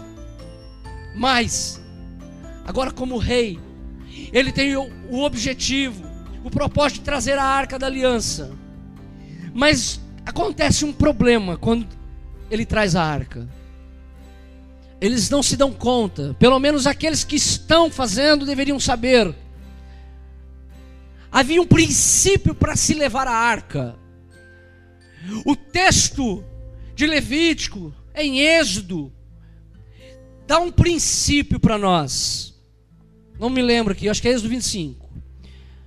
Que os sacerdotes e os levitas eles tinham que levar a arca com hastes. Haviam argolas nas, na arca e a haste era colocada entre as argolas e dois na frente, dois atrás e ela a arca era levada nos ombros. E não num carroção novo. Aquele carro novo cheirando perfume brilhoso. Eles usaram o método filisteu. Quando a arca está na Filístia, na Filístia eles traz tanto problema para eles, que eles tiram a arca de lá, eles colocam a arca num, carroção novo e mandam para Jerusalém. E agora, esses homens põem a arca numa carroça, e os bois tropeçam, e os toca na arca, e a Bíblia diz que Deus consome esse homem. Nossa, pastor. Há algo que nós temos que aprender essa noite. Há princípios que temos abandonados porque nós se tornamos familiares. Nós olhamos o extraordinário, o sobrenatural como algo comum. Perdemos a consciência da reverência, de que Deus está aqui e Ele merece o melhor. Não é o modelo filisteu, não é o modelo do mundo que eu faço culto a Deus, é da forma que Ele estabeleceu, é com o coração quebrantado, contrito, é com o espírito diante da presença de Deus, é com adoração. É assim que o povo de Deus celebra. E infelizmente nós temos o perigo de gradativamente se afastar de Deus. Nós temos o nós vivemos esse perigo de perder o anseio, a expectativa pelo culto a Deus. Nós escolhemos os dias que vamos à igreja, como se fosse opcional. A saudade que eu tenho de algumas décadas, talvez duas, aonde o crente tinha uma consciência de que Deus vai se manifestar na casa de Deus, então eu vou para a casa do Senhor, celebrando com júbilo no coração, porque Deus há de falar comigo. O nosso coração está se distanciando, porque nós estamos perdendo a consciência de que Deus está entre nós. Nós começamos a lidar com tudo isso como algo ordinário, comum, sem expectativa de que a minha intimidade, a minha vida com Deus, ela vai se tornar mais e mais perto. Davi foi um homem que diversas vezes, queridos, teve experiências boas, nós já narramos algumas, e experiências ruins, mas ele não perdeu intimidade com Deus. Nós não podemos perder a intimidade com Deus os momentos de oração, os momentos de devoção a Deus, aonde nós prostramos o nosso coração no lugar secreto, aonde nós oramos com fé por aquela pessoa que precisa ser salva, liberta, curada. O mover de Deus ainda se faz presente. O problema é que nós transformamos o culto em algo familiar ao nosso coração e não algo onde Deus está se manifestando, onde Deus está falando. Estamos perdendo a nossa intimidade com Deus. Davi nos ensina nesse texto duas coisas: que ele não perdeu a consciência de quem Deus é, e segundo, ele não perdeu a reverência para com o Senhor. Ele pegou toda a tropa, ele fez uma festa. O versículo 4, olha só.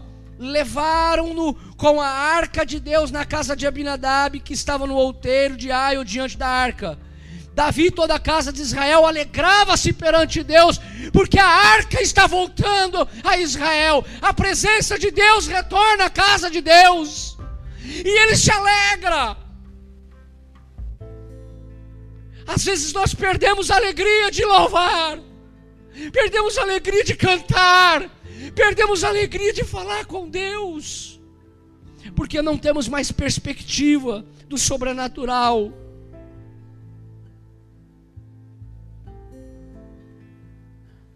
A arca de Deus simboliza a presença de Deus em Israel e não um objeto. A arca da aliança, construída pelas ordens de Deus, por Moisés, e há toda uma narrativa por trás sobre a história da manifestação de Deus até a entrega da lei, e nós já estamos num período de monarquia, onde o rei de Israel, ungido por Deus, estabelece, e agora está dizendo: nós temos que trazer essa arca. A presença de Deus, Davi tem a consciência de que a presença de Deus não pode se ausentar da casa de Deus. Querido irmão, não perca a expectativa. Deus quer marcar o seu coração, Deus quer transformar o seu ser, Deus quer tocar novamente em você, Deus quer curar você, Deus quer encher você com o Espírito Santo, Deus quer transformar o seu ser, Deus quer libertar você das armadilhas desse mundo. Não perca consciência de quem Deus é, tenha consciência de que é o sagrado que está entre nós e viva intensamente a intimidade com Ele. Davi tem consciência de Deus e faz o melhor cortejo para trazer a arca. Davi demonstra reverência com Deus. Davi tem reverência ao culto. Todos nós vamos se reunir agora para celebrar a Deus. Porque lá, nesse, nesse culto, onde nós estamos, Deus salva pessoas, cura pessoas, liberta, restaura, ensina, de, dá discernimento de situações que são necessárias tomar decisões durante a semana. Deus nos guia pelo seu espírito. Nós precisamos res, resistir à familiaridade, exercitar nosso coração, nossa mente, de resistir à familiaridade. A igreja, o sagrado, a presença de Deus, ela precisa se manifestar entre nós, em nosso coração. Em agosto nós vamos falar sobre essa presença, a presença do Espírito Santo, o fogo do Espírito Santo. Gastar o mês de agosto falando da presença do Espírito Santo em nosso coração e nossa vida.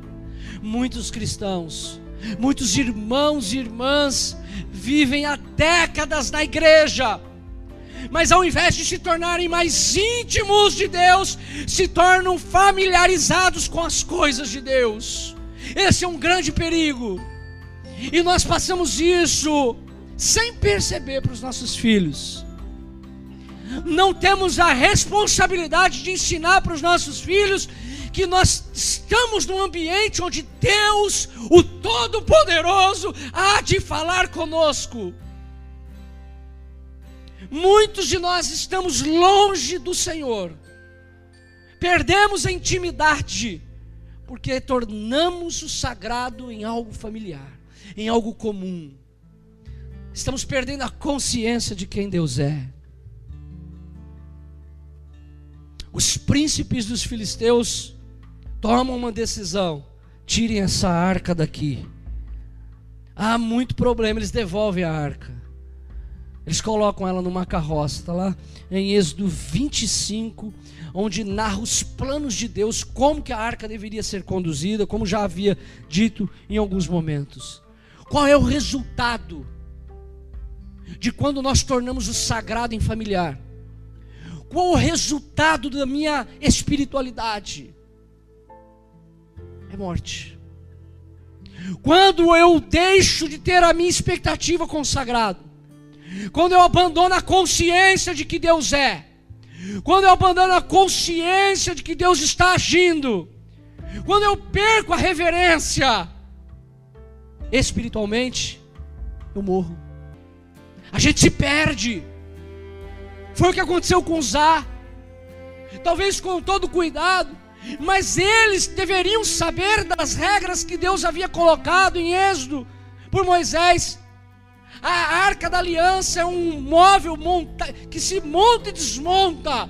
E no deserto essa arca era colocada, e o arraial de todas as tribos estavam, a arca da aliança no meio, e as tribos em leste, oeste, sul e norte. Todas as tribos de Israel eram divididas dessa forma, e a arca estava no centro. E quando ela era desmontada, a Bíblia diz que havia os sacerdotes, levitas, havia todo um objetivo que Deus estava dizendo a eles: faça com reverência, porque é eu que guio vocês. Quando nós perdemos a reverência, nós pagamos um preço alto na nossa espiritualidade.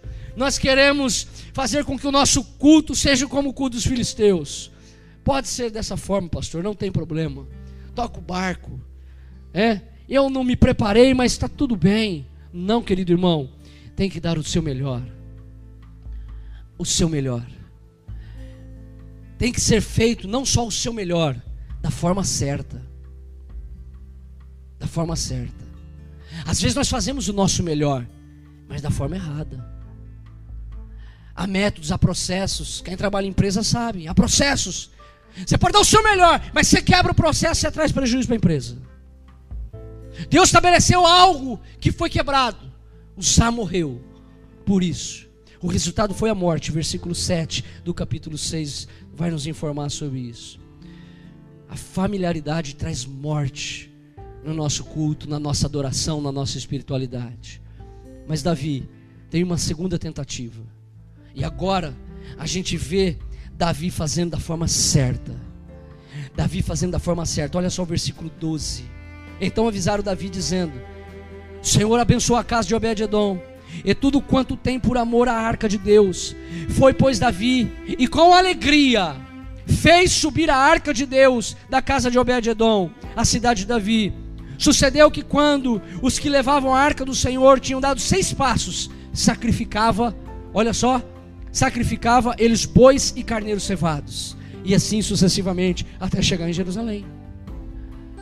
Davi dançava com todas as suas forças diante do Senhor. Ele estava cingido agora com uma estola sacerdotal, dançando, alegrando-se, porque a presença de Deus está retornando à casa de Israel, com júbilo e ao som de trombeta. Versículo 16: Ao entrar a arca do Senhor na cidade de Davi, Mical, filha de Saul, sua mulher, está olhando pela janela, e ela não gostou do que ela viu. Olha só, versículo 16: Ia saltando e dançando diante do Senhor, e Mical desprezou Davi no seu coração. Às vezes fazemos isso, por se tornar tão familiarizado com as coisas de Deus, a gente tem vergonha do que o outro vai pensar do que eu estou fazendo, do que o irmão vai dizer se eu chorar no culto. O que o querido irmão, querido irmão, ou aquele outro vai pensar se eu levantar a mão e começar a dizer louvado seja o Senhor, Deus está aqui, e começar a ter uma manifestação emocional, porque Deus tocou a minha vida. O que, que o outro vai pensar? Não, eu não posso. Mical diz: bonito, hein, Davi, dançando desse jeito, pulando igual um palhaço. Ela despreza Davi no seu coração porque ela torna aquilo que é extraordinário para Davi em algo comum. E a Bíblia diz, olha só, versículo 21, diz porém a Davi a Mical, perante o Senhor que me escolheu a mim, antes que o teu pai e toda a tua casa, mandando-me que fosse chefe sobre o povo do Senhor, sobre Israel, perante o Senhor me tenho alegrado, perante o Senhor me tenho alegrado ainda mais, olha só o que ele diz: ainda mais desprezível me farei. Olha o que Davi está dizendo para Mical: Eu me tornarei ainda mais desprezível e me humilharei aos meus olhos. Quanto às servas, a quem falaste, delas serei honrado. Mical, filha de Saul, não teve filhos até o dia da sua morte. Davi está dizendo o seguinte: não importa o que estão dizendo sobre mim, eu me tornarei desprezível aos meus olhos, eu me humilharei, eu tenho que cantar, eu canto, eu tenho que falar, eu falo, eu quero é amar o meu Senhor. Às vezes nós ficamos preocupados com o que o irmão vai dizer e perdemos o extraordinário de Deus. Porque tornamos o sobrenatural, tornamos a intimidade que nós desejamos ter em algo como ordinário, familiar. Ah, domingo que vem tem outro culto. Deus vai falar lá. Não, querido irmão, não, querida irmã. Deus quer se manifestar nas nossas vidas. A distinção que a gente encontra nesse texto é alguém que perdeu a reverência, alguém que perdeu a consciência e morre, mas alguém como Mical, que está acostumado com as coisas de Deus e despreza no coração a alegria que o Senhor colocou no seu servo. Não importe, não se importe com o que as pessoas vão dizer acerca da sua adoração, do seu louvor, da sua vida. Louve ao Senhor, porque a arca da aliança voltou, a festa em Jerusalém, a glória de Deus voltou em Jerusalém. O Senhor vai guiar o seu povo, nós vamos avançar. Olha, irmão, se você vai continuar lendo a história de Davi, e algo especial, Davi vai dizer: eu vivo em palácios, mas Deus não tem aonde habitar. E ali vai começar a construção de um templo. Um templo suntuoso, maravilhoso, onde a arca vai estar, a presença de Deus está. Mas Davi não vai fazer isso. Mas o seu sucessor, Salomão, vai fazer com que o projeto de Deus se cumpra. Querido irmão, querida irmã, não permita que a familiaridade morta destrua sua intimidade com Deus. Não permita, não permita, mas deseje que a intimidade do Senhor gere vida, alegria, gere a presença do Espírito do Senhor no seu coração. Permita que a intimidade de Deus volte ao seu coração, como a arca da aliança voltou a Jerusalém.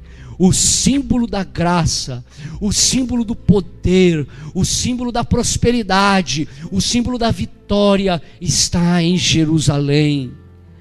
Deus está agora habitando entre nós. E hoje, Deus está entre nós. E Deus quer tocar o seu coração. Talvez você esteja vivendo um grande deserto e não tenha percebido de que os sinais da graça de Deus estão agindo em seu coração. Talvez o deserto tenha tirado de você a intimidade. Talvez o sofrimento tenha tirado de você a alegria da adoração. Talvez a solidão tenha tirado de você a alegria de amar Jesus. Deus nunca desamparou você. Deus está entre nós. E eu quero me alegrar com você. E eu gostaria de louvar ao Senhor junto com os meus queridos irmãos, se a gente pode fazer isso agora.